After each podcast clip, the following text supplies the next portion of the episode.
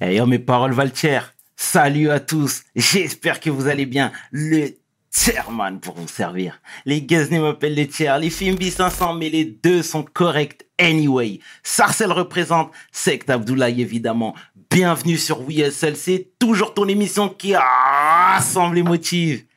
Au fil des émissions, nous recevrons différentes personnalités qui viendront s'asseoir à ma table, nous parler de leurs échecs, mais surtout de leur réussite. Alors, Rigo, take a seat, non? Mika Darnesh El Arabia, mais bientôt, Inch'Allah. PDG, let's get it! We hustle, baby.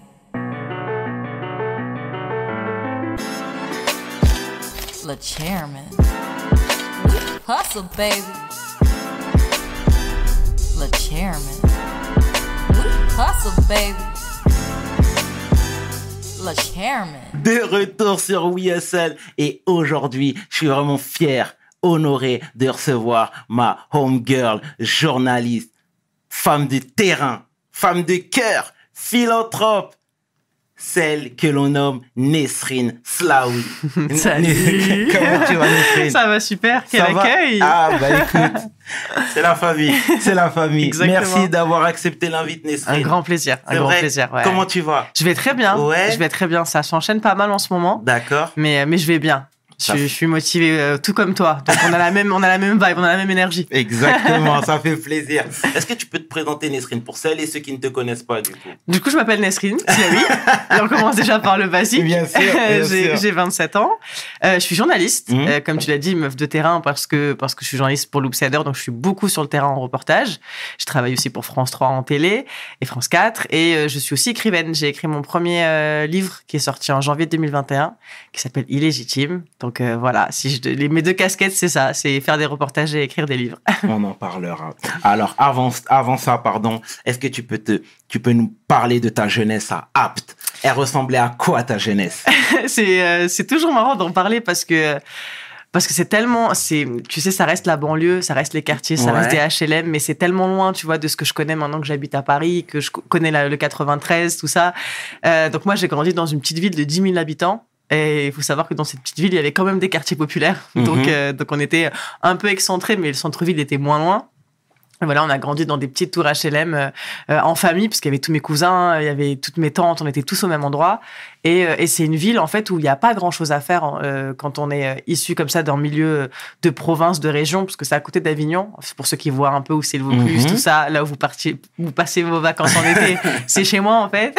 en vrai, c'est ça, le, le- le vrai- la vraie situation, c'est que moi, j'ai vécu dans un endroit où c'est vide toute l'année et puis c'est rempli en été. Mhm. Euh, quand les touristes arrivent, quand les Parisiens descendent, etc. Bien sûr. Et donc c'est très petit, il n'y a, y a pas beaucoup de choses à faire, il n'y a pas beaucoup de- d'échappées, pas beaucoup de possibilités, ne serait-ce que le centre commercial, il a une heure et demie de route, donc s'il n'y a pas la voiture, il n'y a pas de cinéma. En fait, c'est tout dépend de la voiture, tout dépend de la mobilité, Euh, c'est mal desservi aussi, Euh, les bus, il y en a une fois tous les deux, trois heures, donc euh, ça sert à pas grand-chose. Euh, donc voilà, c'est un peu une ville comme ça enclavée, ce qu'on appelle la France périphérique, Mhm. une, une ville... euh, enclavée ou qui est très ouvrière, qui est tout tourne autour de l'usine de fruits confits. Donc toutes nos familles ont travaillé, euh, euh, des membres ont travaillé dans cette usine. Moi, ça a été le cas euh, pour moi où j'ai des mes tantes, mes oncles qui ont travaillé dans cette usine. Et il y a aussi forcément toute la, la partie ouvrière, donc les, les femmes de ménage qui travaillent dans les hôtels de luxe de la région, euh, les, les, les hommes qui travaillent dans le BTP. Mon père est, est maçon par exemple et ma mère euh, femme de ménage. Donc en gros voilà, c'est j'ai grandi dans cet environnement-là et c'est une région aussi qui est très riche de l'histoire coloniale et de l'histoire de l'immigration Mhm. parce que c'est la, la zone où les harkis ont été euh, accueillis en, très grand nombre et mal accueillis, surtout. C'est surtout ça le, problème dans, des, des camps, dans une espèce de, bidonville un peu euh, fait à la va-vite. Et euh, donc voilà, donc c'est une, région qui est très très euh, historiquement liée à l'immigration euh, de des gens qui sont arrivés par Marseille puis après qui se sont étendus dans la région jusqu'à Apt justement mon mon grand-père c'est ce qui s'est passé il est arrivé d'abord par l'Espagne Marseille puis après il est parti s'enraciner dans le Vaucluse donc voilà c'est une région qui est très riche en réalité et, euh, et ça se voit notamment parce que c'est une région où le Front National a- augmente de plus en plus. C'est une région phare. euh, Le PACA, donc le, le, le Provence-Alpes-Côte d'Azur, c'est une région euh, qu'on appelle maintenant la région Sud en réalité, mais bon. Peu importe, c'est une région voilà, où le Front National fait de plus en plus euh, euh, sa place, malheureusement, et, et c'est lié à tout ça. Donc du coup, toi, comment t'occupais ton temps? Je sais que t'es une passionnée, pour pas dire une bousillée de hip-hop. Je suis une, ouais, je, je crois que je crois que j'ai été écrivaine pour pas être rappeuse parce que j'ai pas le talent. D'accord. que je commence à vraiment en là je commence à commencer enfin, je commence à écrire des textes de rap, je commence à essayer de rapper toute seule dans ma chambre Ouais. vraiment. C'est vrai À mon avis, ça, je veux pas faire carrière, hein. mais je le fais comme un exutoire parce que j'ai une vraie passion pour l'écriture rap, pour la manière dont les rappeurs, surtout Kerry James, je me rappelle d'une phrase qu'il avait dite et qui m'est restée, c'est les, les rappeurs sont les héritiers des poètes. Et moi, je trouve qu'il y a un côté très poétique dans le rap. J'ai grandi en écoutant la FF, la Funky Family, en écoutant Mmh. IAM, en écoutant ce rap marseillais là qui était très engagé politiquement. Maintenant, j'écoute aussi, moi je suis pas du tout de cette nouvelle vibe de le rap c'était mieux avant. Moi, j'écoute maintenant aussi tous les rappeurs qui sortent. Je suis une grande fan de Maes, de Nino. Enfin, je suis un pied aussi dans cette génération. Mais voilà, j'ai en fait, j'ai occupé mon temps entre deux choses qui se complétaient pas mal. C'était la danse hip-hop à la MJC, la Maison de la Culture et de la Jeunesse. En gros, c'est, je pense qu'on a tous connu ça un peu Ouais. dans nos quartiers. Tu sais, c'est les associations qui viennent s'installer, qui, qui t'aident un peu à, à faire autre chose de ta Mhm. vie que traîner en bas des blocs en réalité. et donc, et donc voilà, j'ai- j'ai- j'ai- j'allais à la MJC, je faisais à la fois des cours de hip-hop et à la fois des cours de théâtre. Donc, on m'a très vite, euh, j'ai très vite compris l'importance du corps et de la parole en fait, de, de Oh. comment on se place physiquement, comment on impose son corps dans un espace. Le hip-hop, c'est ça pour moi. La danse hip-hop, c'est ce que ça m'a apporté. En plus, euh, j'ai jamais été une- non plus une excellente danseuse, mais j'étais dans un crew, il y avait que des hommes quasiment, et c'était mes frères. Et en fait, le fait de danser avec eux, ça imposait mon corps dans un espace. Dans, ne serait-ce que dans la salle de danse déjà. Mon corps avait ma- ma- sa place, il était, il était pas sexualisé à ce moment-là. Quand je dansais Mmh. hip-hop, j'étais avec mes frères de, de, de- de mon quartier, on dansait ensemble et il y avait une vibe de juste on, on se laisse exprimer ce qu'on a envie, la colère, et parce qu'on dansait forcément sur du rap américain, donc les, les textes de Tupac, de Drake qui sont hyper engagés aussi politiquement. Donc c'est c'est ce mélange-là de j'apprends. Tupac, ouais, Drake, moins. non, Drake, Ah, Drake, Dr. Drake, pardon, pardon, pardon. pas Dr. Drake. Excuse-moi. non, c'est pas grave. Comme ça, moi, je l'ai je l'ai peut-être dit trop bas. Non. Mais en tout cas, voilà, il y avait un truc de d'apprendre euh, et ça m'a permis déjà de prendre confiance en moi en fait, de mélanger le théâtre et la danse hip-hop et forcément la littérature parce que moi j'étais euh, j'ai très vite me suis plongée dans les livres très très vite. Euh, en réalité, dès, dès la sixième, dès que ma mère me déposait le samedi à la bibliothèque en fait et je passais ma journée euh, pendant qu'elle travaillait, elle me déposait le matin, elle venait me chercher le soir. Et donc moi j'ai passé des, des samedis après-midi entiers, des mercredis après-midi entiers à la bibliothèque à lire et, euh, et ça a été très important pour moi euh, ces deux aspects-là, la musique et, et l'écriture. C'est ça m'a forgé vraiment dans ma manière de penser et de, de réfléchir. C'est excellent. Et en, en disant ça, euh, euh, j'ai un petit flashback. On avait reçu euh, Karine Guillaume, que je salue au passage, Mhm. et qui disait la même chose finalement. Elle est fille unique. Mhm. Et les, la lecture finalement était son. Son exutoire. Exactement, Ouais, sa exactement. Et compagnie. c'est- Et c'est plus ou moins la même chose. C'est totalement ça, ouais. Moi, c'était j'étais j'étais fille unique et en plus, ma, mes parents étaient vraiment dans l'optique que je réussisse mes études. Ils voulaient vraiment que je fasse des grandes études, mes parents. Et du coup, en fait, dès que je suis rentrée en sixième, je suis restée longtemps au quartier à traîner euh, tout le temps, le soir, etc. Quand j'étais petite. Et puis à un moment donné, ils m'ont dit, OK, euh, c'est bien que tu aies cet espace d'échappatoire, c'est bien que tu profites de la solidarité qu'il y a dehors, mais on va te mettre des restrictions sur tes heures de sortie, ce qui est normal en fait. Ils m'ont juste mis des barrières comme tous les parents font. Et euh, du coup, je me suis retrouvée beaucoup seule chez moi en réalité. Hmm. Ah, surtout le soir, parce que c'est le soir où je sortais pas. Je me suis retrouvée beaucoup seule chez moi, même pendant les vacances. Des vacances scolaires où je suis pas sortie de chez moi pendant euh, pendant 15 jours, euh, les, les vacances de Toussaint. Je restais seule chez moi. Et il y avait des, des fois des copines qui passaient jouer ou mes cousines, etc. Mais j'ai passé beaucoup de temps toute seule, en réalité. C'est peut-être aussi pour ça qu'aujourd'hui, ma solitude, moi, c'est mon espace euh, de paix. J'ai besoin de ça. Et, euh, et c'est là, ouais, où, où j'ai à la fois j'écrivais, je lisais. Enfin, je suis déjà, je suis très vite tombée dans l'écriture aussi, en réalité.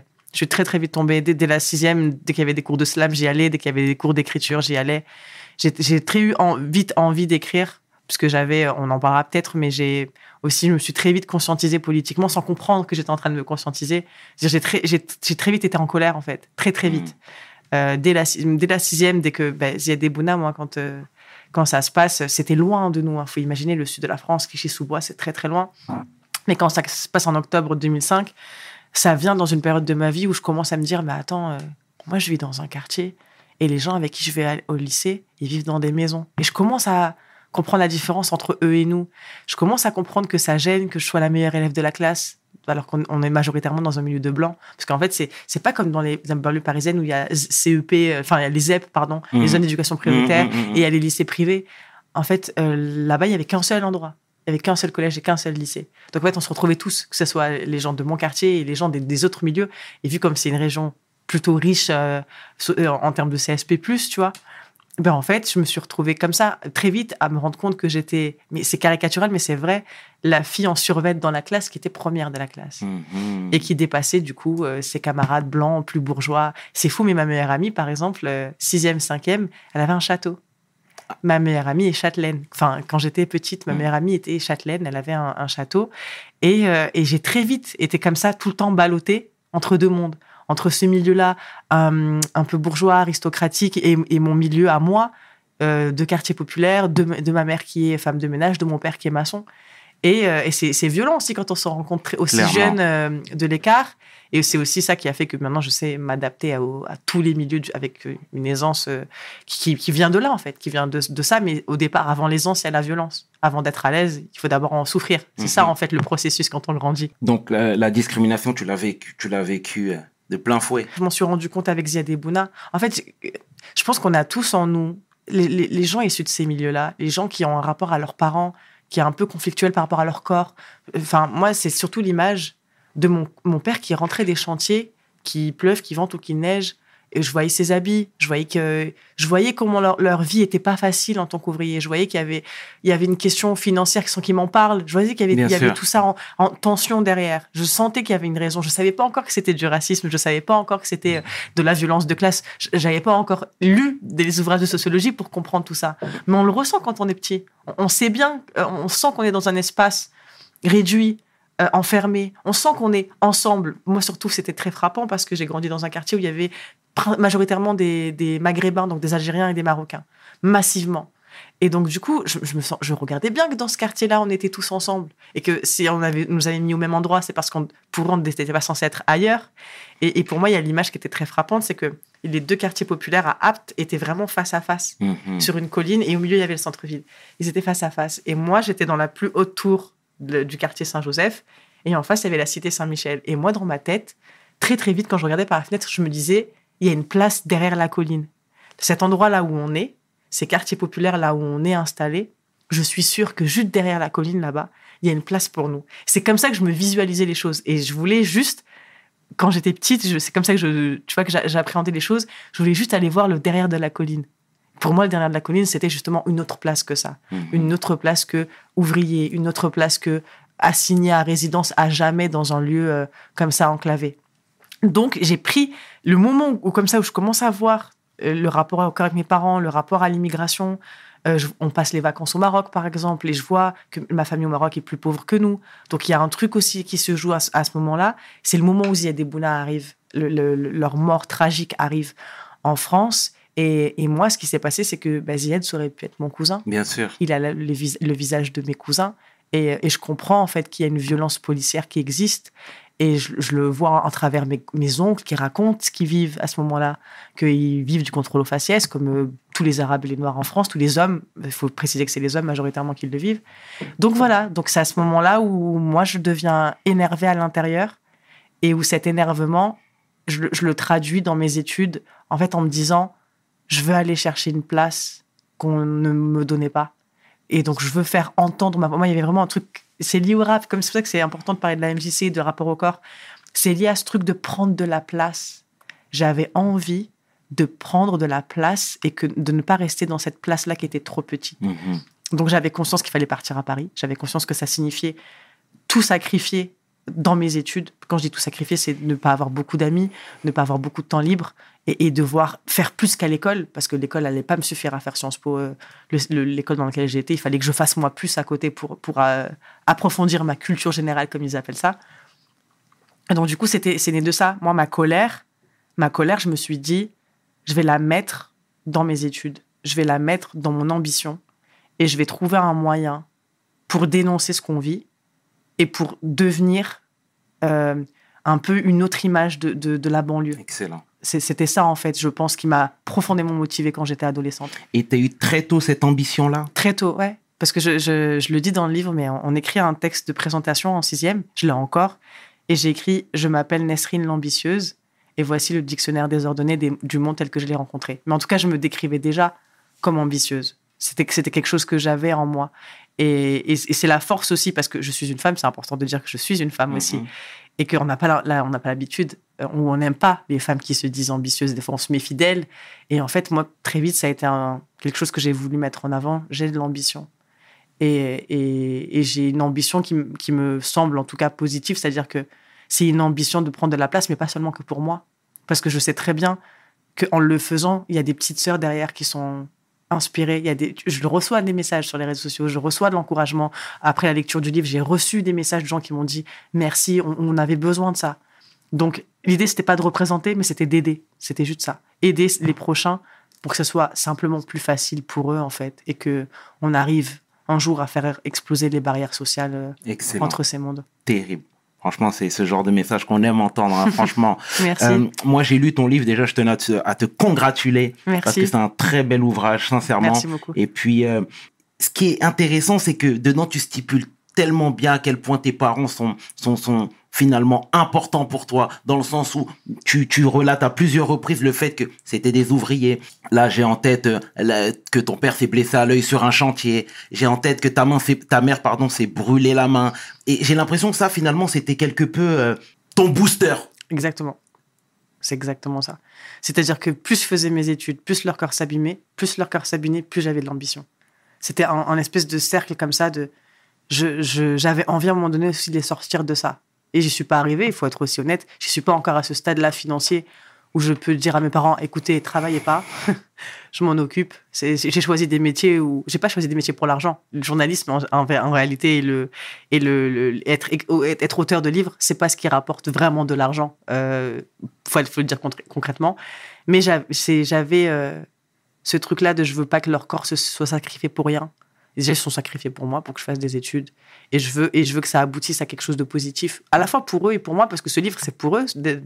Quand on écrit, enfin, en tout cas, moi, j'écris d'abord pour les miens, les miens au sens large. J'écris d'abord pour mes proches. J'écris pour moi, parce que j'avais des choses dont j'avais besoin de, de- de- que j'avais besoin de sortir. Des choses que je n'ai pas dites à mes parents, ils l'ont découvert dans le livre aussi. Donc, euh, donc ça fait, c'était un vrai échange. Mais oui, mais tout, tout part d'eux, et, et même, je dirais même plus que tout part même de mes grands-parents, en réalité. C'est pour ça que ce livre, c'est pas. Euh, ce livre ne parle pas. En réalité, il parle très peu de moi. Si, on regarde vraiment en termes de nombre de chapitres, les parties qui me concernent directement, il y en avoir trois, où, où je parle de Sciences Po, où je parle de la violence de classe, etc. Mais la majeure partie du livre, c'est comment mon, mon grand-père est arrivé en France. Exactement. Voilà, comment ma grand-mère vit le fait de porter le voile en France, comment euh, mes parents vivent le fait d'être ouvriers en France, etc. Donc c'est aussi, c'est un livre qui parle de leur vie.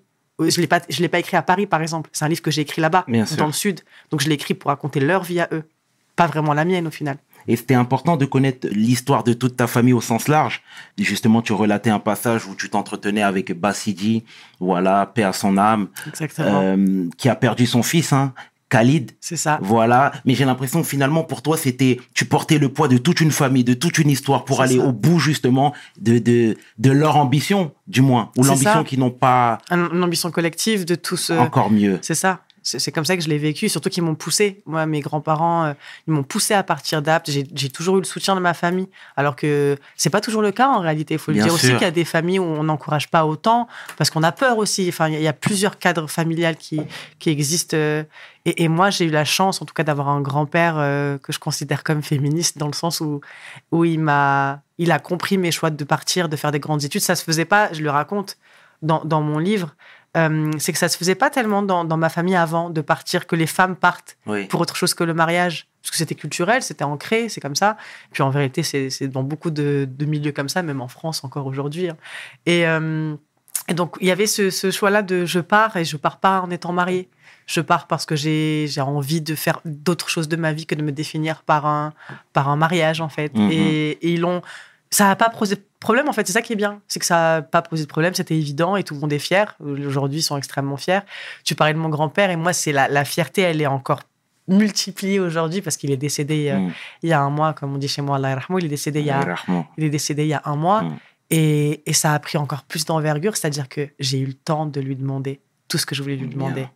Et du coup, quand je lui ai dit au revoir, je lui ai dit au revoir en paix parce que je savais son histoire, parce qu'on s'était assis. J'ai des, enregistrements de mon grand-père de une heure et demie où on parle, où il me raconte son arrivée en France, la violence de qu'est-ce que c'est d'arriver dans un pays dont on ne parle pas la langue. Et quand on est traité à cette époque-là comme des intrus, comme des gens qui sont censés être juste, euh, venir construire et repartir. C'était ça la, la vision qu'on avait d'eux. Donc, je suis fière d'avoir échangé avec lui, d'avoir compris, parce que c'est des tabous dans nos familles, en réalité. C'est des tabous. À la fois parce que la société impose le tabou colonial, et à la fois parce que nous, on, dit dans, dans ma langue, il y a la chouma, il y a la honte. Mhm. La honte de parler de nos souffrances. Et pourtant, elles sont là. C'est-à-dire que mon grand-père, même s'il m'en parle pas, je sais qu'il a souffert. Même s'il m'en avait jamais parlé, par exemple.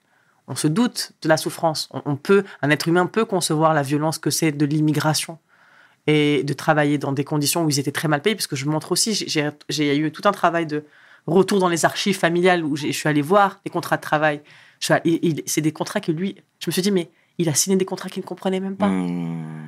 il a signé des contrats qu'il ne comprenait même pas, et avec des tarifs extrêmement bas. Et il parle, il me racontait voilà, qu'il y avait des gens qui venaient les aider à comprendre les fiches de paie. Il y avait des, des femmes comme ça qui étaient bénévoles qui l'aidaient à comprendre les fiches de paie, à comprendre les mandats. Et il me raconte la souffrance d'être loin des siens parce qu'il est venu d'abord tout seul. Il a fallu trois ans, trois ans pour que sa femme et ses quatre enfants à l'époque le rejoignent Mm. en France. Et tout cette, toute cette souffrance-là, on, on, on l'imagine, mais quand- tant qu'on l'a pas entendu de son propre grand-père, on peut pas comprendre. Et, et je pense que j'ai un J'aime beaucoup, moi, c'est faire ça. J'aime beaucoup les travails de, de transmission.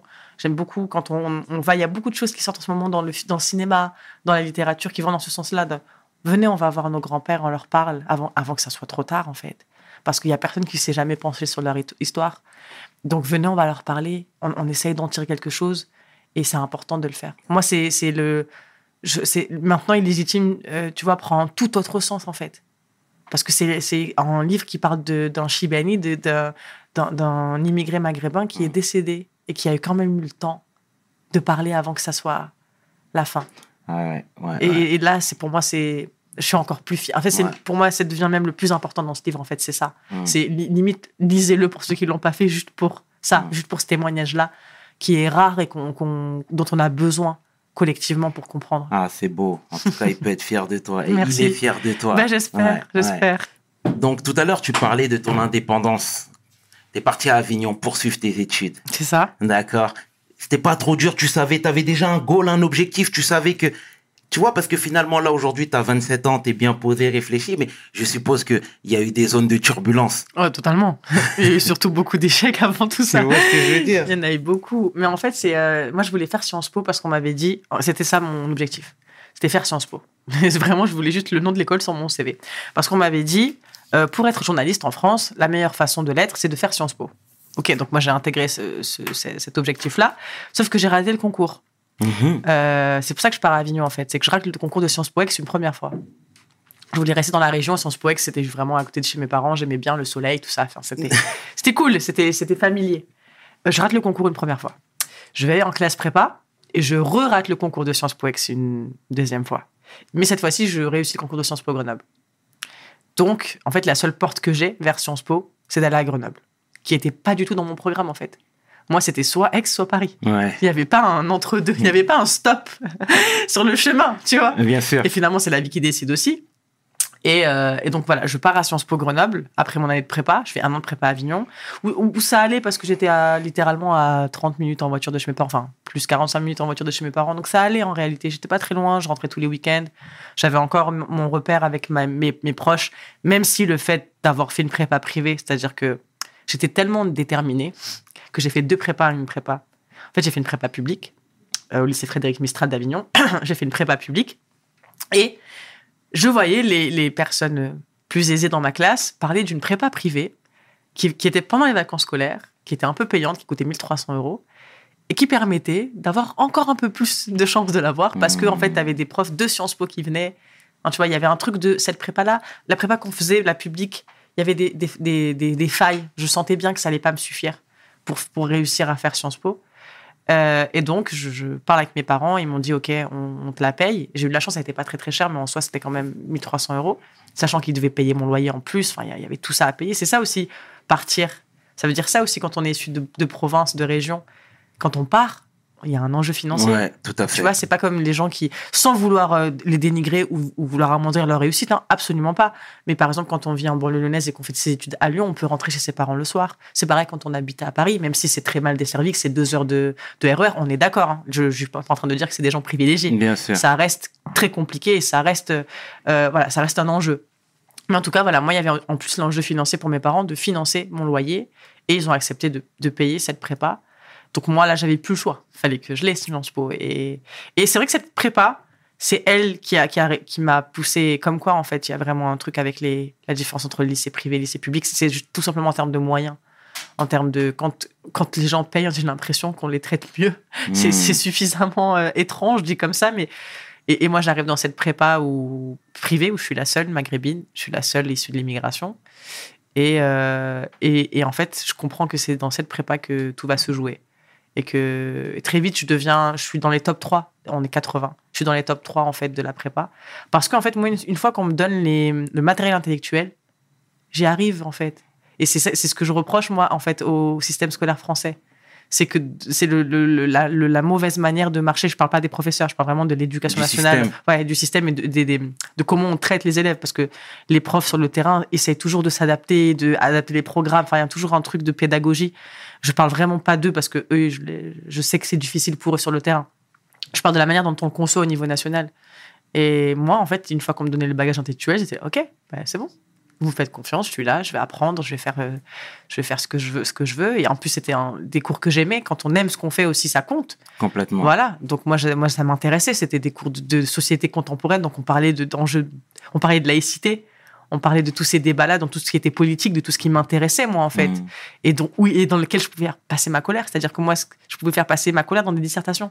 Tout ce, tout ce tu vois, tout, tout ce qu'on a parlé depuis le début, tout Bien ce sûr. truc que j'avais en moi de parler des discriminations, etc.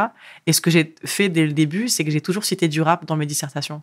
C'est-à-dire que j'étais, en, en fait, j'étais en, en- en mode, je vais prendre votre culture, là, ce que vous considérez comme élitiste, vos auteurs. Je vais citer Bourdieu, je vais citer, même si j'adore Bourdieu en soi, hein, je vais citer Bourdieu, je vais citer Durkheim, je vais citer Sartre, je vais les citer. Mais je vais aussi vous citer intellectuellement ce qui m'a apporté. Donc, c'est Ayam, né sous la même étoile, c'est Kerry James, banlieusard, c'est tout ça. C'est- James, ma France à moi. Tu vois, c'est tout ça, moi, ma construction intellectuelle. Et donc, voilà, depuis le début, j'ai, en prépa, je suis dans, ce- dans cette optique-là de je vais prendre de ce qui m'impose et je vais imposer aussi ce que je veux. Et c'est comme ça que j'ai construit, intellectuellement, je me suis construite et que je suis arrivée euh, à, à avoir le concours parce que j'ai finalement décroché donc Sciences Po Grenoble.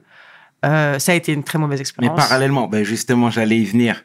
T'as détesté la vie. euh, J'ai détesté. Euh, pas mes études parce que j'ai toujours été intéressée. Mes études, ça m'a, ça m'a beaucoup intellectuellement, j'ai beaucoup appris Mm. et ça m'a nourri. Et ça, c'est ce que je voulais. Moi, je voulais apprendre plein de choses sur le monde. mais C'est l'ambiance même. C'est c'est l'am- c'est l'ambiance même entre étudiants. C'est le, le- voilà le fait où c'est les équipes de sport masculines qui dominent tout le game en réalité et qui, qui distribuent des bons points. euh, aux autres élèves, tu vois, mais j'avais été par exemple nommé bisu de l'année, ça c'est violent quand on est nommé bisu de l'année en fait, ça veut dire que Bisu de l'année? Ouais. Ça veut dire que t'es la personne la- qu'on a apprécié bisuter, dont on a apprécié Ah, se ok, moquer. ok. Tu vois Ça va loin, en fait. Et ton nom, quand ils écrivent ça, ils le mettent sur Facebook. Donc tes employeurs, ils peuvent tomber dessus. Tu vois, tu vois ce que je veux dire? Il y, a- il y a tout un truc de. Vous êtes sûr, là, qu'on est en train de faire un truc bien? J'ai Mhm. pas l'impression. J'ai l'impression que c'est un- assez violent ce qu'on est en train de vivre. euh. Et puis voilà, plusieurs choses que j'ai pas aimées dans, dans, dans le fonctionnement. Et, euh, et c'est compliqué d'être à la fois. On est jeune, en fait. J'avais j'avais 18, euh, 18, 21 ans. J'étais en pleine construction, moi aussi.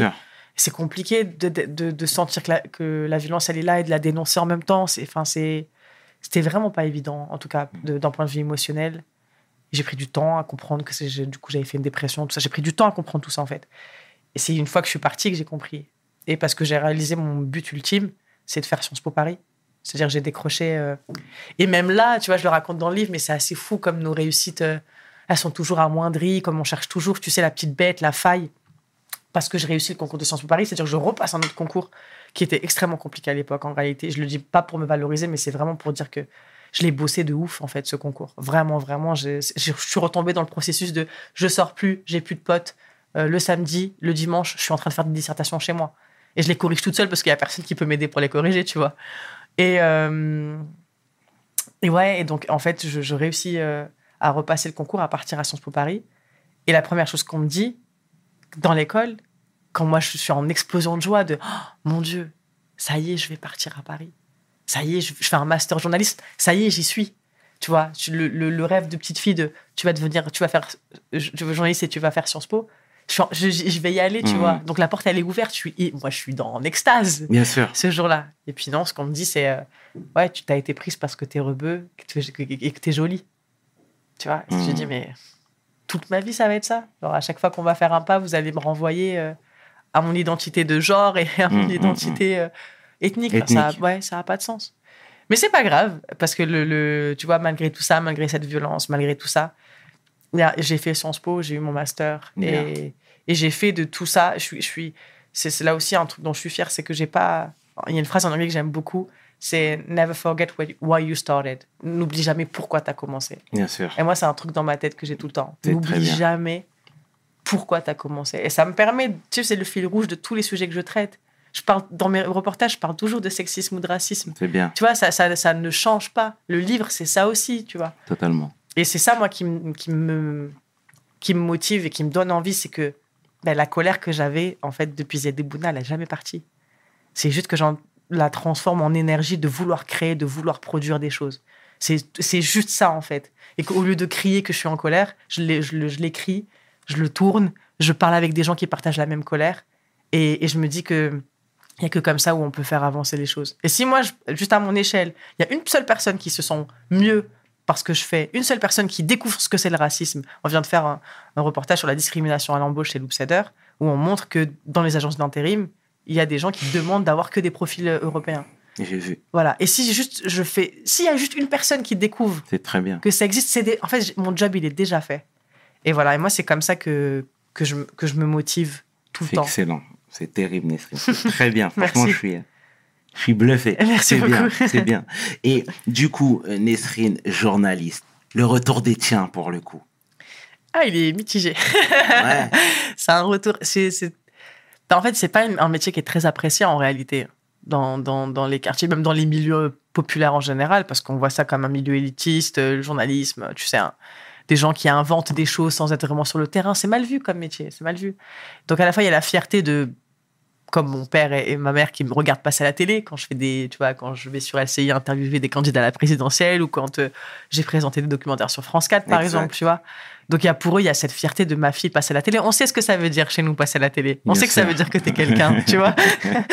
Et du, du coup pour eux même si moi je maintenant j'ai tu vois j'ai déconstruit ça. Ça veut pas dire que t'es quelqu'un parce que tu passes à la télé en réalité. C'est plus enfin c'est plus compliqué que ça. Mais en tout cas pour eux il y a ça de ils peuvent allumer un écran et me voir Mm. tu vois et donc ça les rend forcément fiers forcément Bien sûr. mais en même temps, il y a ce truc-là de ouais, mais on n'est quand même pas d'accord avec tout ce que tu dis et on trouve pas que c'est tout est pertinent. Tu vois, par exemple sur le coronavirus, Ouais. on a eu plein, voilà, on a eu plein de débats avec mon père euh, parce que voilà, par- parce que il- parce qu'il y a des, des logiques anti-système qui deviennent ensuite des logiques de on, on refoule toute la partie, toutes les paroles institutionnelles, donc on Mhm. ne fait pas confiance aux médias, on ne fait pas confiance aux politiques, etc.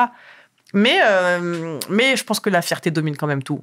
Je pense qu'au final, leur fierté, euh, elle domine, elle domine tout. Et moi, c'est ce qui me motive. Tu vois, là, j'étais au Parlement européen il y a, il y a même pas euh, cinq jours. J'ai pris la parole notamment sur le racisme, etc. Et, et j'ai envoyé une photo à ma mère et ma mère m'a répondu euh, en WhatsApp C'est fou comme il n'y a que toi qui me permet des moments de bonheur comme ça. Non. Et du coup, moi, en fait, c'est juste ça. En fait, je- tout, est, tout est fait comme je t'ai dit. C'est mon, mon moteur depuis le début. De, de, de- que mon bonheur à moi le- le- re- se reflète chez eux et que ils aient l'impression de vivre des choses aussi graves. Enfin, par moi, tu vois, qu'il y a un truc de, euh, de me voir comme ça, réussir des choses euh, et, me, et, me, et leur montrer qu'ils n'ont pas investi euh, sur moi pour bien. rien, tu vois. Pour moi, c'est assez important. Moi, je le fais pour, pour eux en réalité, tu vois. Bah, ils apprécieront déjà ce message-là et ils apprécient à coup sûr euh, ce que tu, ce que tu représentes.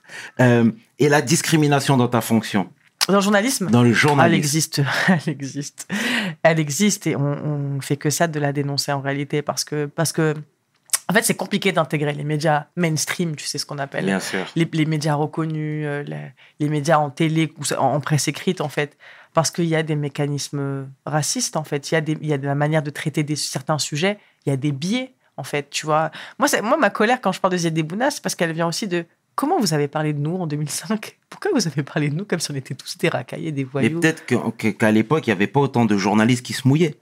Euh, ouais, là, ce qui est tu, bien. tu comprends Là, aujourd'hui, excuse-moi de te couper, Ah ouais, Nesrine, non, c'est mais très bien. tu vois, aujourd'hui, que ce soit toi, que ce soit Rokaya Diallo, euh, je vais m'arrêter là. Ouais, non, mais complètement, tu vois, je Harry Roselmack, même à, à- à sa façon, etc., de communiquer, etc., de dénoncer.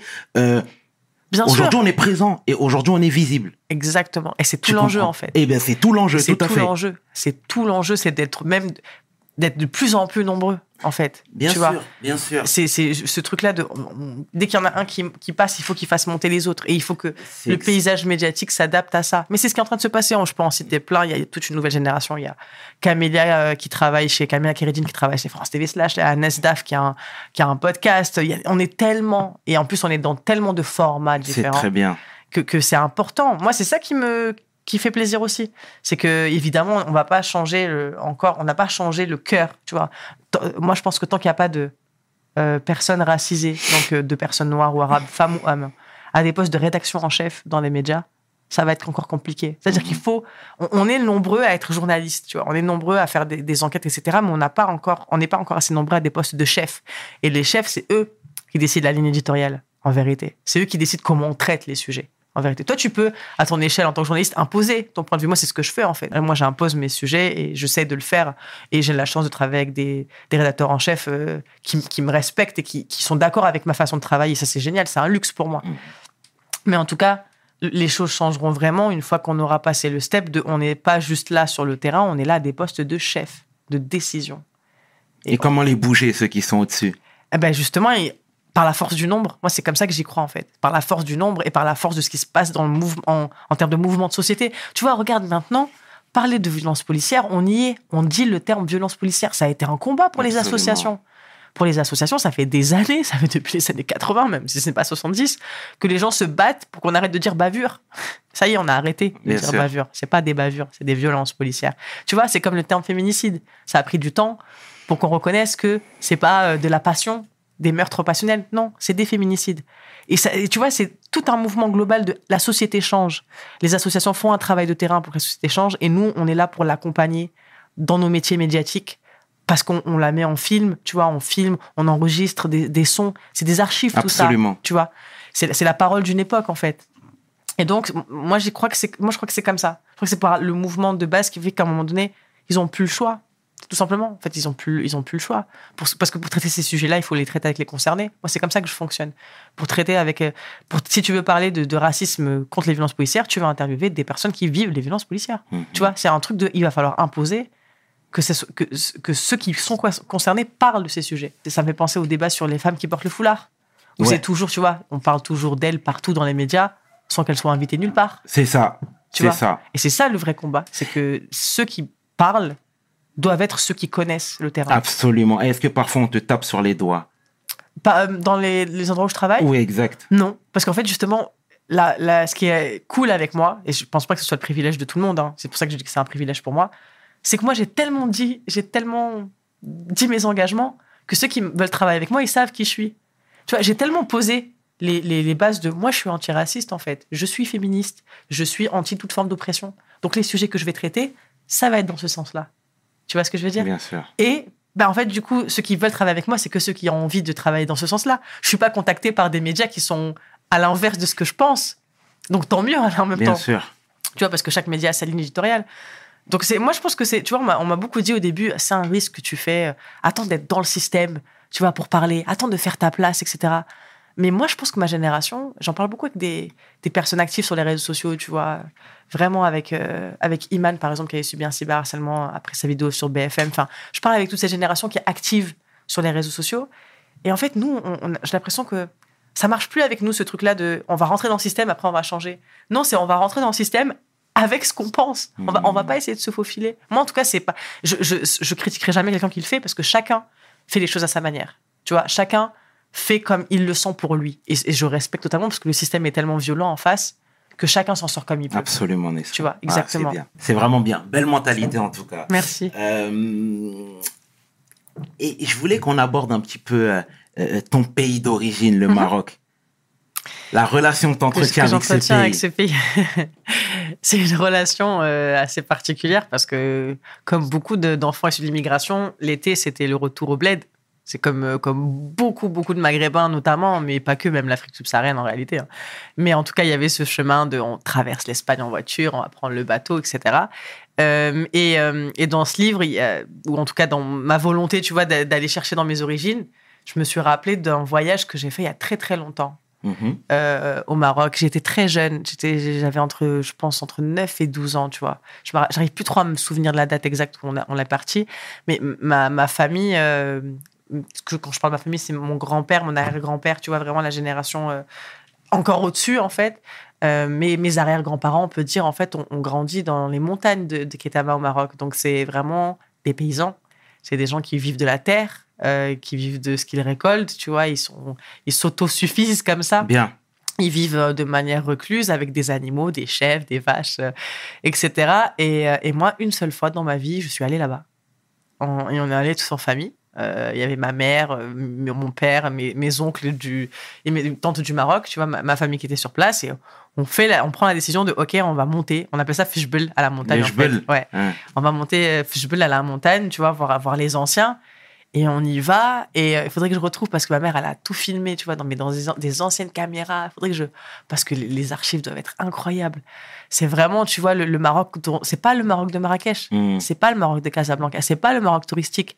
C'est le Maroc des, des gens qui sont du, de, de la ruralité. Le. Voilà, c'est la ruralité, Mm. tu vois, c'est vraiment ça. Et, euh, et voilà, et, et je, et je me rappelle, tu vois, il y avait une scène très très belle où toutes les femmes de ma famille commençaient à chanter en mangeant des figues. Tu sais, la- les figues, la couleur, elle est très euh, frappante, surtout quand c'est des naturels. Mhm. surtout quand c'est des figues bio au sens euh, Ouais. bio, bio, tu Ouais, vois, il n'y a pas plus bio, tu vois. Et c'est toutes ces images-là, tu vois, ces couleurs, les, les maisons, comment elles étaient construites, etc.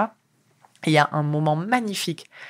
Euh, parce que mon arrière-grand-mère, du coup, du côté de ma mère, m'avait vu qu'une seule fois à ma naissance et on s'était plus jamais revus.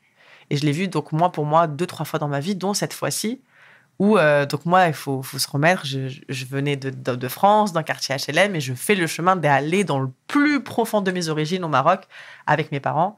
Et je rentre comme ça dans une pièce où il y a ma- mon arrière-grand-mère, tu sais, avec ses tatouages sur le visage. Elle avait, euh, Mhm, mhm. tatouage comme ça, et un trait ici, comme beaucoup de femmes euh, euh, au Maroc. Bon, elle n'est pas berbère, donc ça n'avait pas de sens, mais ça, ça a été quand même, euh, tu vois, dans sa culture de, de se tatouer le visage. Elle était assise dans un, dans un coin, comme ça, et elle m'attendait. Elle savait qu'on allait arriver, tu vois. Il y avait ce truc-là aussi de ne pas savoir à quelle heure on allait arriver, mais elle m'attendait. Elle savait qu'elle allait rencontrer son arrière-petite-fille, tu vois. Bien.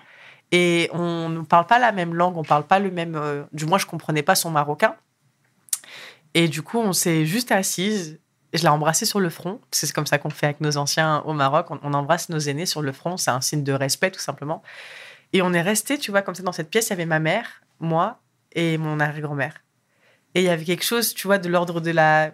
Comme j'ai dit, comme je suis très attachée à la transmission, c'était un moment tellement fort, tu vois, que je me rappelle encore et que, et que dans le, processus d'écrire un livre sur euh, ce que ça signifie être française, tu vois, il a fallu que je passe par ça. Il a fallu que j'explique que ben, je viens pas d'ici. Et mon histoire, elle est tellement riche. Et en même temps, c'est une partie qui me manque parce que c'est des gens qui ont vécu la colonisation, mon arrière-grand-mère. Et je sais juste qu'elle a fait partie des gens qui ont balancé de l'huile sur les colonisateurs. Mhm. Mais, tu vois, c'est là où c'est pour ça que c'est important de les faire parler. C'est qu'on n'arrive pas à se souvenir c'était lesquels, si c'était les Espagnols ou les Français, en gros. Mais voilà, il y a, il y a- il y a tout ça de. Le Maroc, pour moi, c'est les miens euh, et leurs racines. Moi, je suis née là-bas aussi. Je suis née au Maroc, je suis arrivée en France à l'âge de 3 ans. Donc pour moi, c'est ma langue maternelle, c'est mon pays de naissance. C'est de là d'où mon grand-père vient, donc toutes les valeurs, tout le, fonctionnement. En France, quand tu rentres dans la maison de mes parents, tout est encore marocain dans la culture. La manière de manger, la manière de vivre. Tu vois, s'ils vivent encore pour moi l'heure marocaine, tu vois, c'est la télé qui, qui est diffusée en majorité, c'est la chaîne nationale marocaine, c'est 2M. Donc tu vois, c'est c'est mon pays de l'autre côté, mais c'est aussi mon pays ici, tu vois. C'est-à-dire que moi, je suis vraiment binational. Et euh, je pense que pour tous les enfants issus de l'immigration, c'est ça. On est binationaux. Et il va falloir qu'on accepte, euh, qu'ils acceptent surtout en face, que c'est ça. On, est, on est issus de deux pays. Ça fait partie de nous et on ne pourra jamais faire un choix. Et on ne pourra jamais euh, se renier. Et ce serait même faux de le faire. Parce que c'est important, tu vois, de porter ces... ça, c'est ce qui fait notre richesse à chacun, tu vois. Donc, euh, donc moi, pour moi, le Maroc, c'est ça. C'est l'aspect familial, le- tout, tout, ce- tout ce qui est dans ma culture, que, que la façon de, de manger, la façon de discuter entre nous, tu vois, c'est les longues nuits d'été, tu vois, pendant les vacances. euh, ça, ça représentait tellement de choses quand on était petit, ces moments d'été. pour nous tous, tu vois. C'était vraiment le retour au pays. C'était sacré, sacré, tu vois. Mhm. Donc ça reste ça. Ça reste euh, pour moi euh, l'image du Maroc que j'ai, tu vois. Une image très. C'est mes ancêtres, en fait. Et d'un- point de vue associatif, t'interviens là-bas? Pas encore. J'intervenais, enfin, je suis intervenue deux fois pour l'instant. Le Covid a.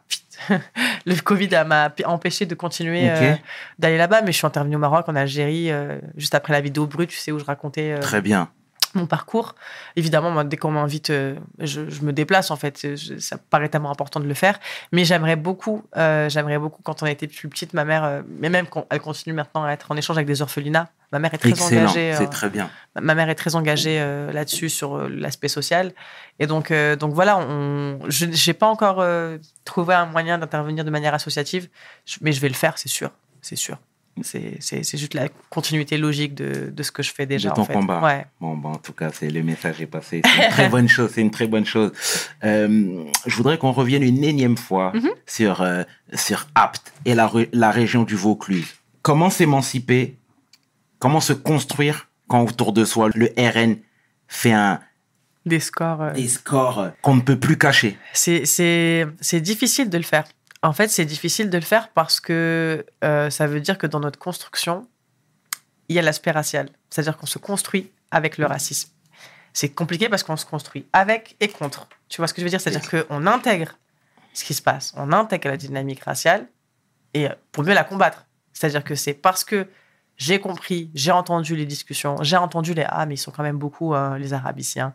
Voilà, ah mais quand même c'est quand même tous des voleurs et des délinquants. C'est parce qu'on entend ça qu'on se en fait on se construit en opposition de euh, non en fait ce que vous dites c'est raciste. C'est comme ça qu'on se construit dans le combat, en fait dans la lutte, dans le dans la volonté d'arrêter de stigmatiser. Donc euh, c'est violent parce que il y a la déception de voir ses proches, tu vois, moi c'est fou, mais euh, une fois j'étais en terminale et je fais un exposé sur Marine Le Pen pour démonter son discours en fait, pour euh, à, mon échelle, hein, j'avais 18 ans donc j'avais Mm. pas la, la culture politique que j'ai maintenant, mais Mhm. voilà, je fais une exposition sur elle et ouais, il y avait la moitié de ma classe qui a rigolé. Mais ils ont rigolé pourquoi? Parce que c'est une arabe qui fait un, un- un exposé sur Marine Le Pen. Donc pour Mm. eux, c'était drôle. Alors que ce n'était pas. Et, et c'était fou parce que dans ma classe, il y avait ma bande de potes. Dans ma bande de potes, les gens que je fréquentais au quotidien, il y avait des gens qui votaient pour Marine Le Pen. Mhm. Il y avait des gens dont les parents votaient pour Marine Le Pen. Et pourtant, moi, j'ai allé chez eux. Tu vois, et on, on a tous entendu cette phrase. Tu l'as su Euh, oui, oui, je le- il le disait en fait. C'était même pas caché. Il le disait, il disait non, mais elle dit des choses intéressantes, Marine Le Pen, quand même. Tu peux pas. Ben non, elle dit, elle dit qu'elle est contre moi, tu veux que je rentre chez moi? Enfin, je suis ton ami quand même. Et tu sais, c'est cette phrase-là de ouais, mais toi, t'es pas comme les autres euh, arabes. Mhm. Alors que c'est raciste, ça. Bien, bien sûr. Parce qu'en fait, euh, aucun arabe n'est comme les autres arabes. Hein, tu vois, c'est- Bien sûr. on est tous, euh, on a, on a tous nos personnalités, nos combats, notre vie, voilà. Mais en tout cas, c'était, ça qui était, euh, c'est que j'ai grandi avec des gens et dans mon cercle proche, mais j'avais pas le choix en fait, je pouvais pas faire autrement. C'était des gens de ma classe. J'ai, grandi avec des gens qui votaient Marine Le Pen Mhm. et qui en même temps m'invitaient chez eux et qui, qui, qui comprenaient pas que, en fait, s'ils attaquaient des Arabes, s'ils étaient contre des Arabes, il était aussi contre moi. Ça m'est arrivé même, euh, on va pas trop s'épancher sur le sujet, mais ça m'est arrivé dans, même dans des relations euh, amoureuses, mes premières relations amoureuses en fait, où, où tu t'es confronté à des gens qui, qui ont intégré le discours euh, raciste et qui, toi, ne te voient pas comme une arabe alors que c'est ce que tu es, Mhm. en fait, et que toi, tu le sais que t'en es une, parce que chez toi, ça parle marocain et parce que tu t'appelles Nesrine, Mhm. tu vois. Donc, tu te construis un peu comme ça, euh, tu, tu, ouais, tu te construis en opposition, tu te construis en, en te disant euh, ce qu'ils pensent, c'est quand même violent, mais t'as pas les armes, en fait. À l'époque, je pense que j'avais pas encore les armes intellectuelles, Mm. je veux dire, pour, pour pouvoir leur dire attendez, je vais vous expliquer. Euh, Marine Le Pen, c'est ça, ça, ça. Les raisons, c'est ce que je fais dans le livre maintenant, Bien en fait. sûr. Tu vois, je le fais dix ans plus tard. Et avec le recul, t'aurais toujours euh, fréquenté ce genre de personnes? Non, je me, pour la- la- je me serais déchargé mentalement de ça, tu vois. Mhm. Je me serais déchargé mentalement. Mais quand on est jeune, tu sais, l'aspect politique, il rentre pas dans les conversations en réalité, tu vois. Mhm. Mais je me serais. Non, non, je me Mm. serais. euh, je me serais préservé mentalement. C'est important de le faire. C'est important de fréquenter que des gens qui, pas forcément qui sont dans ton sens politique, mais qui au moins apaisent ta- t'apaisent. Bien sûr. Tu vois, dans, les, dans la présence, la, la, la- ou, ou du moins qui sont pas en opposition avec les gens qui te ressemblent, tout simplement. Mhm. C'est- C'est pas possible, en fait. Tu peux pas vivre dans cette dichotomie-là. Mais comme j'ai dit, à l'époque, t'as pas les armes et tu. Et c'est comme ça, c'est autour de toi, donc tu fais avec, quoi. C'est ça. C'est ça. Tu fais comme tu peux C'est ça. et tu l'intellectu- tu l'intellectualises quand tu grandis. Et plus tu grandis, plus tu ça. comprends. C'est bien, c'est bien. Et qu'est-ce qu'on peut te souhaiter pour la suite, Nesrine? Euh, tellement de choses. En fait, bah, déjà, j'écris le deuxième livre. Je- J'espère que, j'espère que je vais l'aboutir comme je le veux et qu'il va, qu'il va être aussi euh, lu que, que le premier, parce que le premier a eu un beau succès, j'en suis, suis très fière. Mais en tout cas, voilà, ça sera, mon, futur sera dans l'écriture de toutes les manières possibles. J'aimerais beaucoup euh, participer d'une manière ou d'une autre à un- une œuvre cinématographique, tu vois. J'aimerais beaucoup écrire euh, un film ou ou une série, je sais pas encore, tu vois. D'accord.